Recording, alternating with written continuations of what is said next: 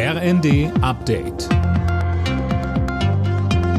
Stündlich neu. Auf den Punkt informiert. Ich bin Finn Riebesell. Guten Tag.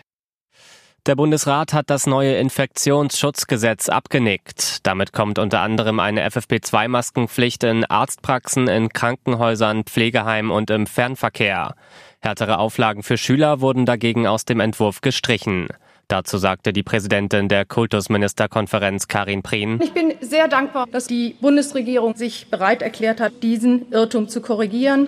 Ich sage aber auch, es ist wichtig, dass die Korrektur jetzt schnell kommt und keine Regelungsrücke hinterlässt. Im Übrigen bietet die Reform des Infektionsschutzgesetzes ein Instrumentarium, um situationsabhängig auf das Pandemiegeschehen reagieren zu können. Deshalb werden wir trotz Bedenken zustimmen. Die deutschen Tochterfirmen des russischen Ölkonzerns Rosneft stehen jetzt unter Treuhandverwaltung.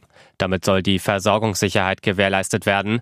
Rosneft wollte weiter auf Öl aus Russland setzen. Ab Ende des Jahres will Deutschland aber kein Öl von dort mehr beziehen. Zu den Rosneft-Standorten gehört auch die Raffinerie im brandenburgischen Schwedt.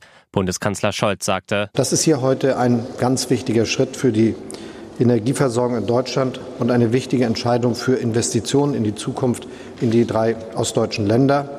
Wir machen uns unabhängiger von Russland und auch von Entscheidungen, die da irgendwo getroffen werden und schaffen die Grundlagen, damit in Brandenburg, Mecklenburg-Vorpommern und Sachsen-Anhalt die Transformation hin zu einer klimaneutralen Wirtschaft gelingt.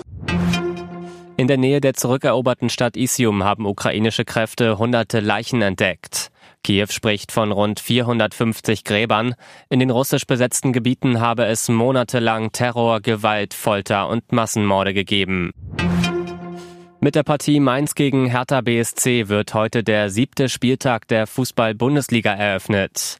Mit einem Sieg können die Mainzer Rekordmeister Bayern vorerst vom Platz 3 verdrängen. Morgen steht dann unter anderem das Revierderby zwischen Dortmund und Schalke an.